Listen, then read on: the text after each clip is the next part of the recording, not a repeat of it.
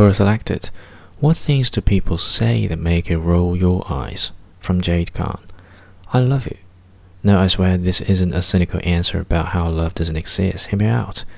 I scroll through Instagram and often I see dedications. Basically, they go like this. Oh my god, you're my favorite person ever. So cool, so cute, so pretty. I love you. Best friends forever. Hope we get closer. Alright, if you do these dedications for someone's birthday or simply to show your affection for them occasionally, fair enough, that's cool. But then it gets out of hand dedication for dedication. And these dedications are incredibly cookie cutter and pretentious.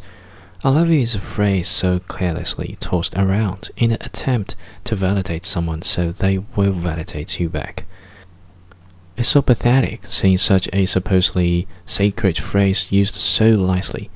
No, you don't love them, you like them, you think they are good people, but you don't love them. Stop lying to them.